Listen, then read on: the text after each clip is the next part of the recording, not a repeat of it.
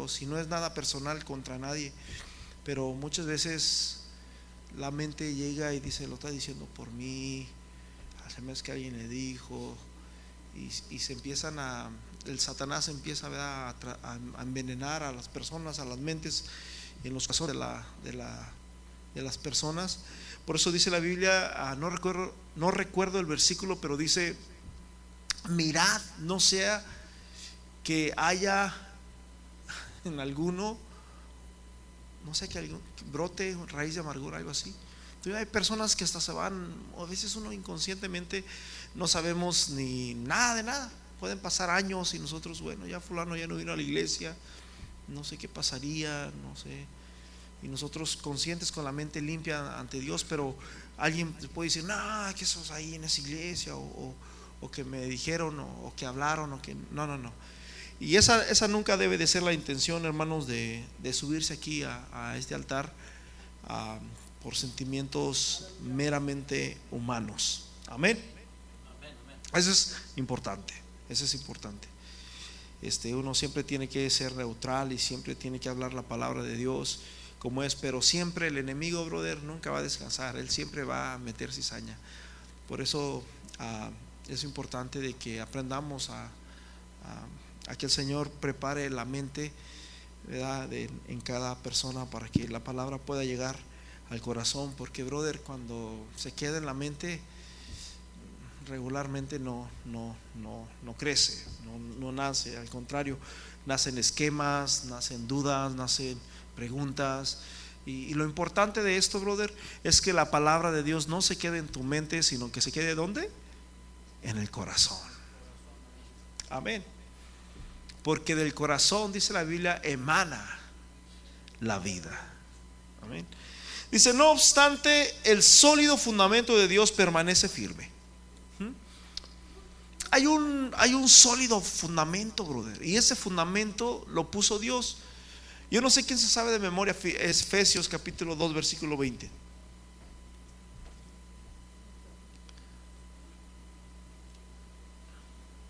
¿Te lo sabes? ¿Qué dice?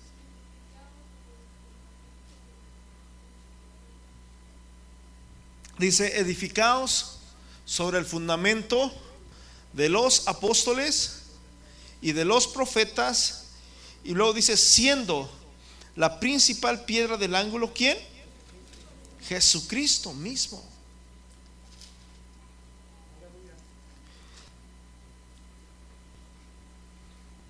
El fundamento de los apóstoles y profetas, brother, está fundado en Cristo, sobre Cristo.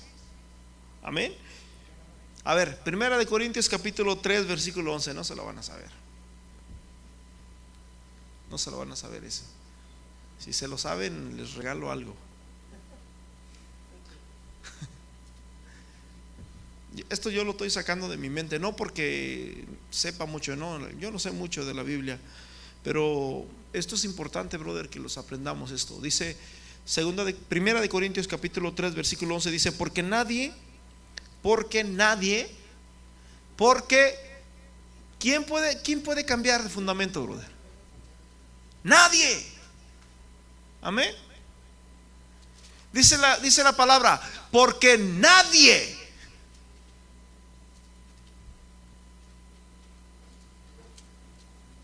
Nadie puede poner otro fundamento que el que ya está puesto. ¿Cuál es el fundamento, hermanos, de los apóstoles y, profetas? ¿Cuál es el fundamento de la iglesia? ¿Cuál es el fundamento del cristiano? ¿Quién? Cristo Jesús. Amén. Ese es el fundamento. Dice, porque nadie puede poner otro que el que ya está puesto, el cual es Jesucristo. Así que hermanos, es importante que nosotros entendamos bien de que Dios ha puesto esto, hermanos, en su sola potestad, hermanos, para beneficio y para el crecimiento de la obra de la iglesia de Dios. Dice 2 Timoteo capítulo 2 versículo 20, donde comenzamos nuevamente. Dice,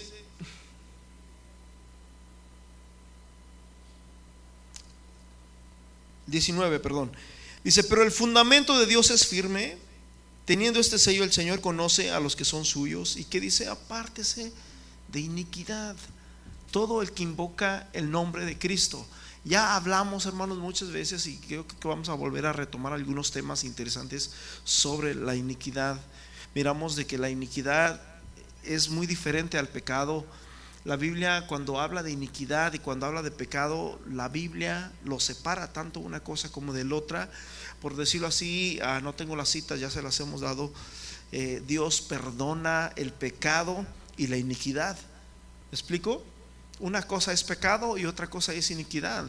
la separa totalmente una cosa del otro. El pecado es el fruto, la iniquidad es algo que, que se lleva, es, es, eh, es algo, brother, que, que, se engendra dentro de, de nuestro ser de nuestro interior. Y no solamente se engendra, brother, en nuestro interior, sino que también se reproduce, ¿verdad? Lo puede, se puede reproducir en, en, ah, en nuestra familia, en nuestros hijos, y se parece al papá, se parece igualita de enojona que la mamá, igualito que el abuelo, y etcétera, etcétera, etcétera. Entonces, este tipo de cosas, brother, traen maldad. Dice, sin embargo, la verdad de Dios se manifiesta firme como una piedra de cimiento con la siguiente inscripción. El Señor conoce a los que son suyos y todos los que pertenecen al Señor deben apartarse de qué? De la maldad. Eso es algo, brother, precioso, algo hermoso que nosotros debemos de tener. Brother, escúcheme bien. Nosotros hace tiempo atrás, en el 1990, el 1980, la iglesia de Cristo, brother, era una iglesia que se separaba del mundo. Era una iglesia que se separaba de la gente no creyente. Era una iglesia, hermanos, que vivía en santidad, que amaba a Dios, hermanos, y que no le importaba, hermanos, qué tan lejos estaba el servicio, que no le importaba si había que caminar o no. Era una iglesia que estaba dispuesta a servir a Dios, no importando la situación.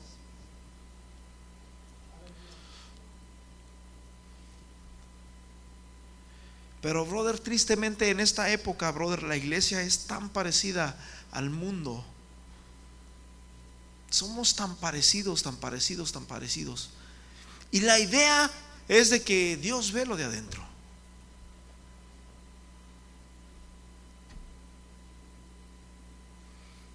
Ayer yo, mi hermana me dice, hey, pasa a comprar jitomates. Y pasé al Hernández, brother, y ahí andaba con los jitomates. Y dije, yo dije, bueno, si están feos por afuera y mayugados por dentro, están peor. Paz de Cristo.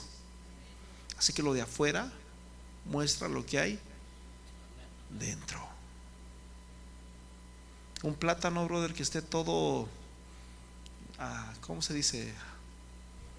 Negro, así, mayugado. ¿Qué es lo importante? ¿Lo de afuera o lo de adentro? Lo de adentro es lo importante, lo de afuera es basura. Pero lo de afuera te dice qué es lo que hay adentro. ¿Sí me explico? Es importante, es, es tan simple, brother, es tan simple. Es tan simple. E, estas cosas de, Dios, hermanos, este, ah,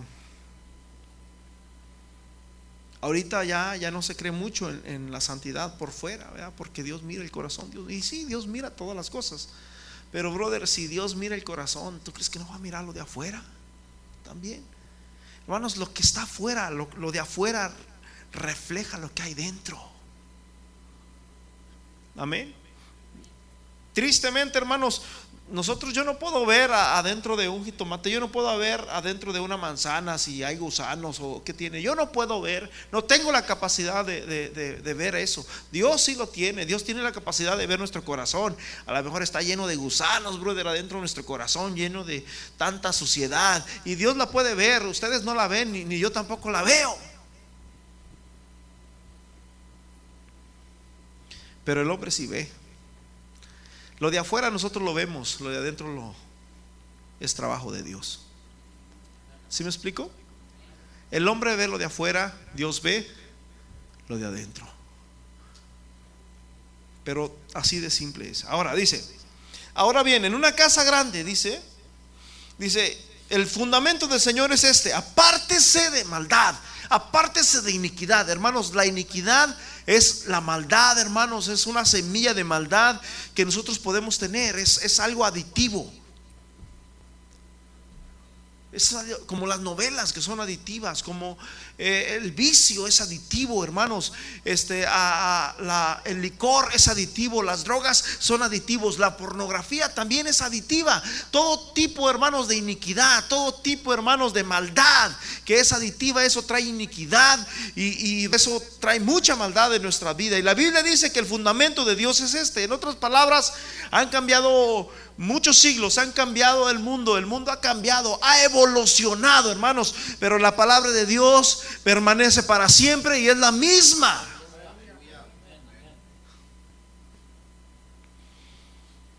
Apártese de iniquidad, apártese de iniquidad todo aquel que menciona, dice aquí, el nombre del Señor.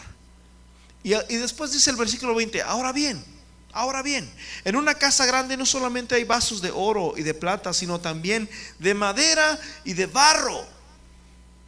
En una casa grande no solamente hay vasos de oro y de plata. El oro y la plata es, eso es lo, bonito, eso es el lujo, ese es el, el brother. Wow, imagínate. Yo no sé si usted tenga en su casa una, una, algo de plata, no creo. Yo no creo que tenga algo de plata y de oro menos. A lo mejor usted sí. Quizás el anillo, quizás yo no sé. Hay gente que le gusta mucho este tipo de, cosas, ¿verdad? Pero en una casa grande estamos hablando de ricos, estamos hablando de personas que tienen dinero, ¿sí? Tienen platos costosos, ese plato cuesta tantos miles de dólares, etcétera, etcétera. Pero dice, en una casa grande, no solamente hay platos o vasos de oro y de plata, sino también de qué? De madera y de barro, Ese es el que usan los, los jornaleros, los trabajadores, ¿verdad? Y, y ese es el que van a utilizar ellos. Uno es para usos de honra y otros para deshonra. Imagínense, bro, que usted va a mi casa, le sirvo la comida y, les traigo un plato así, que todos, están todos en la casa, y que yo me sirvo el mejor plato, el más bonito, y un vaso de vidrio bien bonito, y, te doy un vaso. ¿Se acuerdan de los vasos de fierro que, con, los que nos criamos allá en México? Que esos eran vasos de milenio, porque eran de fierro, las asas eran de fierro también todo era de fierro, ese, esos, esos vasos. Pocillos. No sé si los conozcan como vasos o pocillos, pero se los dejo. El asunto es de que yo me sirvo con un, una coca, brother, con mis hielitos así. Se mira deliciosa. Y a ti te doy en un pocillo de esos todo demacrado, ya, este, ya se cayó quién sabe cuántas veces y está todo despostillado y etcétera, etcétera. Y, ahí te pongo dos, tres hielitos ahí y, todo el mundo con sus vasitos. ¿Eso sería qué? Deshonra, ¿verdad? Es lo que dice aquí, dice, unos son, unos son para usos honrosos y otros son para usos deshonrosos, para, o en otras palabras, para usos humildes. Paz de Cristo. Brother, porque escúchame bien, yo creo que, la mayoría de nosotros, ¿verdad? Este, si, si va alguien a tu casa, si va un hermano tuyo, si viene un familiar, si viene un amigo, quien sea que vaya a tu casa y vas y le ofreces agua, vas y abres el gabinete y cuando abres el gabinete, brother, y miras el, el, pocillo, dice mi hermana, miras el pocillo, miras el vaso, el feo, el, el que de plástico que en una ocasión estaba la, la esta se cayó cerca del, de la llama y le salió una bolota ahí bien fea y etcétera, etcétera. Pero allá atrás está uno bonito, uno de vidrio uno, no sé, quizás de plástico también, pero más, más sencillo. Te da la opción de escoger y, yo, yo, estoy seguro de que si fuera alguien, ¿verdad? alguien que, tú digas, wow, esta persona pues es mi hermano, mi familia, que no lo he visitado, que no nos hemos mirado. Yo creo que, la mayoría, ¿verdad? Por sentido común agarraríamos el, vaso bonito allá. Y lo ofreceríamos, ¿verdad? Con, con honra, ¿verdad? Prácticamente le estaríamos este, dando lo mejor o probablemente la, vajilla que, está por allá escondida, que nunca se ha usado, brother. Y, vino por ahí alguien a, nuestra casa, sacamos la vajilla, brother, y empezamos, hermanos, a usar los platos bonitos aquellos, y, ahí los ponemos, y, la gente se queda, wow, qué bonitos platos esta gente tiene. No se dan cuenta de que toda la semana este, estuvieron comiendo con platos ahí despostillados. A de Cristo. Dice que en una casa grande no solamente hay utensilios de oro y de plata, sino también de madera y de barro. Y unos son para usos honrosos y otros son para usos viles.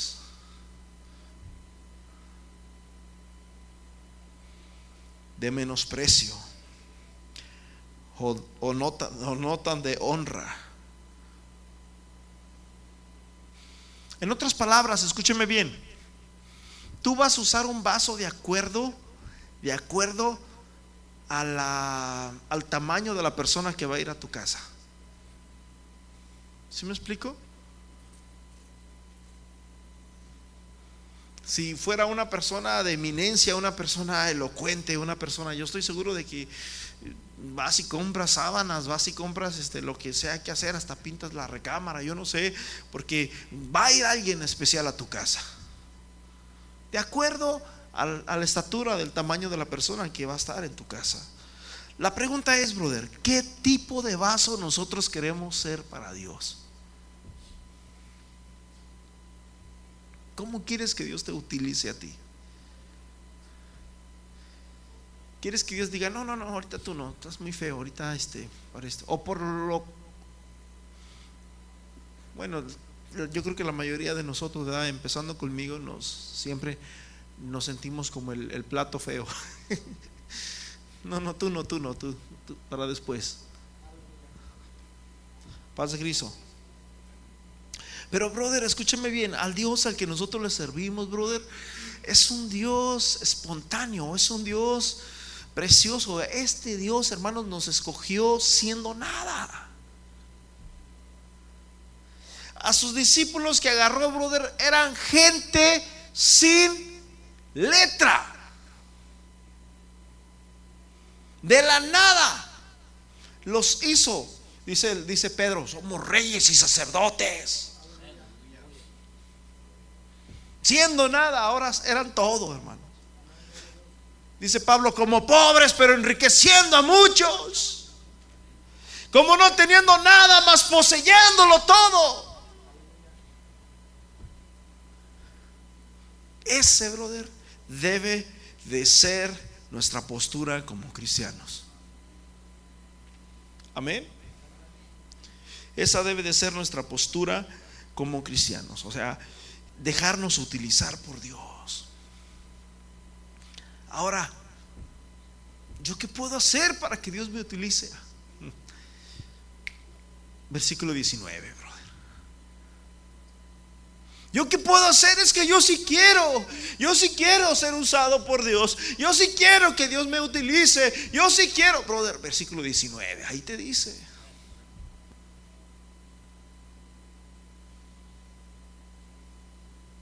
Si tu vaso está sucio,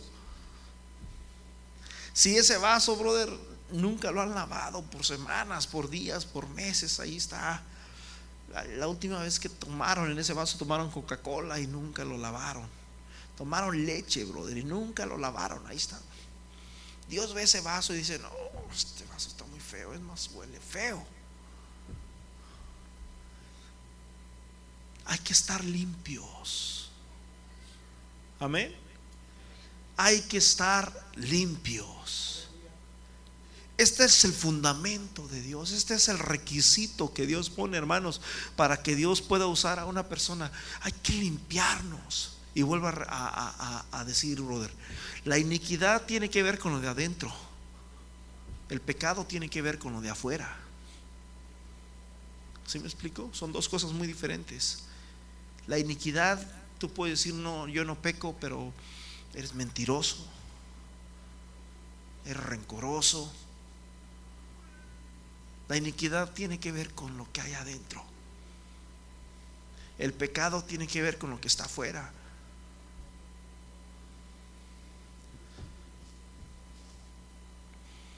Entonces, aquí la palabra del Señor nos está diciendo que el requisito de Dios es firme y teniendo este sello el Señor conoce a los que son suyos y dice, apártese de iniquidad todo aquel que invoque el nombre de Cristo. En otras palabras, mantente limpio, mantente que de tal manera que cuando, cuando Dios quiera, Dios diga, tengo sed, que Dios diga, yo tengo sed, que cuando Dios abra aquel gabinete, brother, mire un vaso precioso, mire un vaso limpio, no tiene que ser el mejor, no tiene que ser el más estupendo, simplemente está limpio y Dios dice, yo voy a usar este vaso porque se ve limpio. Y Dios lo utiliza y le pone agua y, Dios se refresca. Amén. Entonces, eso es, aquí está el, detalle, brother. Curiosamente, después de este versículo 19 está el versículo 20. En una casa grande no solamente hay vasos de honra, no solamente hay vasos de oro y de plata, y, ah, sino también hay de, de, de madera y de, ¿de qué más? Y de barro. Curiosamente, después del 19 está el 20. Y unos son para usos honrosos y otros son para usos viles. La pregunta es, ¿cómo estás tú? ¿Cómo está tu vaso? Tú eres un vaso, brother, en las manos de Dios. Cuando Jesús, hermanos, cuando Dios, hablando, hermanos, con el profeta Jeremías, le dice, ve a tal lugar. Y cuando el profeta Jeremías fue a la dirección que Dios le dio, eh, eh, eh, llega el profeta y justamente esa dirección que Dios le dijo que fuera, era un taller de artesanía. Estaban haciendo, el, hombre estaba haciendo, hermanos, el, barro estaba haciendo una olla. El alfarero. Y ahí estaba haciendo la olla con, cuidado. Y, y, ¿para qué Dios me trajo a ese lugar? ¿Yo qué tengo que ver con, con este hombre? ¿Yo qué tengo que ver con el barro? Y empieza el alfarero, hermanos, a darle molde a aquella vasija. Pero dice la Biblia, hermanos, que ya cuando estaba terminadita, ya cuando estaba bonita, así, hermosa, hermanos, se le cayó. Se le cayó. Y aquel barro precioso, hermoso, hermanos, tronó y se hizo nada. Pareciera ser, hermanos, que iba derechito a la basura. Y el profeta se quedó, wow, me lo hubiera dado. El que yo tengo en mi casa ya no tiene asas. Wow, tan bonito que se vea, se veía. Aquel hombre se agacha y empieza a recoger los pedacitos y empieza nuevamente, hermanos, a mezclarlo y empieza nuevamente, hermanos, a martillarlo y empieza nuevamente a trabajar en aquel barro y hizo una vasija nueva. Y Dios le dice al profeta, ¿no ves lo que hizo el alfarero?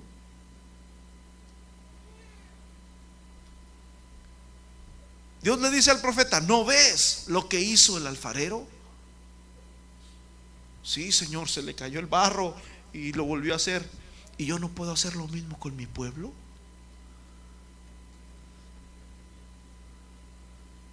Acuérdese bien de que Jeremías, brother, fue un hombre en una temporada muy voluble, brother. Es más, en una ocasión hasta dijo, ya no voy a hablar más en el nombre de Dios. Yo les hablo y esta gente me, me, me apuñala, esta gente me critica, esta gente me trata mal. Nunca más les voy a hablar de Dios. Llegó hasta tal punto Jeremías. Y Dios le dice, mira, yo puedo cambiar este corazón. Yo puedo cambiar estas vidas. A veces pensamos, brother, como si Dios no pudiera hacer nada con nosotros. Nos creemos, vuelvo a repetir, nos creemos los feos de la vajilla. Ya no tenemos una asa, somos el, el, el pocillo sin asa. Yo me recuerdo que en varias ocasiones este, que se caían los pocillos esos de, de metal, de fierro, se les hacía un hoyito a veces y ¡prum! ya a la basura. No recuerdo si les poníamos chicle o no. Yo creo que se iban a la basura ya.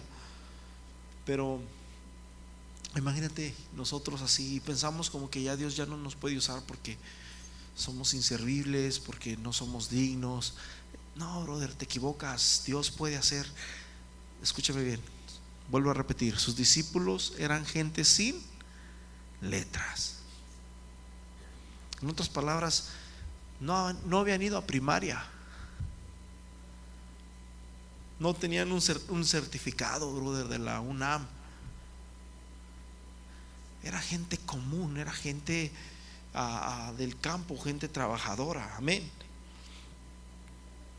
Versículo 21 dice, por tanto, si alguno se limpia, por tanto, si alguno se limpia de estas cosas, será instrumento para honra, santificado, útil al Señor y dispuesto para toda buena obra. Es menester, mi hermano, que nosotros estemos limpios para que Dios nos pueda usar.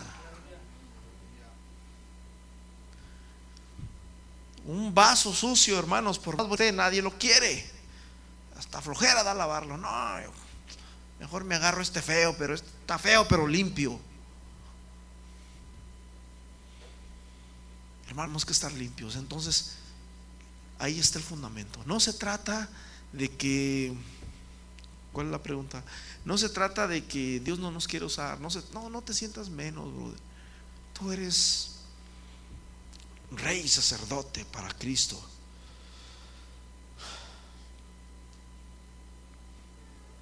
Pero fíjate, del 19 al 21, brother, prácticamente aquí la palabra nos cambia todas nuestra perspectiva. Digo, existe el 19, existe el 20 y existe el 21. ¿Cómo está nuestro corazón? Los, los, fariseos se sorprendían porque los discípulos de Jesús no se lavaban las manos para comer. Y Jesús les dice, lo que entra no contamina al hombre. Cochinos, ni se lavan las manos y predican. No, dice lo que entra, entra al estómago y luego vamos a la letrina, al, baño y ahí todo sale para afuera ahí, pero lo que sale, dice Jesús, es lo que contamina, porque lo que sale, dice, del corazón, sale. ¿Cómo está nuestro corazón, brother, el día de hoy? Estamos limpios para Dios. Dice el salmista, Señor, ¿quién entrará en tu santuario para adorar? El de limpio, de manos y de corazón, ¿qué? Puro, no un corazón ergido, no un corazón orgulloso, no un corazón, ah, hay otra palabra, soberbio.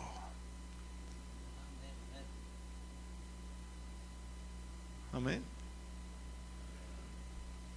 No eso, sino el de limpio de manos y de corazón puro. De corazón puro. Vamos a ponernos en pies. Señor, aquí estamos, Señor, tal cual somos, sin nada que esconder, sin nada que, que ocultar, Señor. Este soy yo. Este es mi hermano, esta es mi hermana, Señor. Te pedimos, Padre Santo, que limpies nuestro corazón para que podamos ser, Señor, obreros fieles, para que podamos ser, Señor, obreros, Señor Jesús, fieles, dispuestos a servir en toda buena obra, Padre, para que tú nos utilices, Señor, y para que tú puedas sacarnos de la vajilla aunque quizás no estemos tan guapos, aunque quizás no estemos tan bonitos, Señor. Pero cuando tú nos tengas en tus manos, Señor, se nos olvida todo lo demás. Y los bonitos y los guapos y los de oro y los de plata se van a quedar solamente mirando cómo es que tú nos utilizas a nosotros, Señor. Gracias, Señor, porque tú eres un Dios, Señor, que no hace acepción de personas. Eres un Dios, Señor, que cuidas de nosotros y que nos amas a todos por igual, Padre. Simplemente, Señor, nuestro trabajo es, Señor, limpiarnos de toda maldad, limpiarnos de toda iniquidad, Señor, para que tú puedas obrar en nuestras vidas y nos puedas usar de acuerdo a tu voluntad. En el nombre de Jesús. Amén y amén. El Señor me los bendiga. Amén y adelante.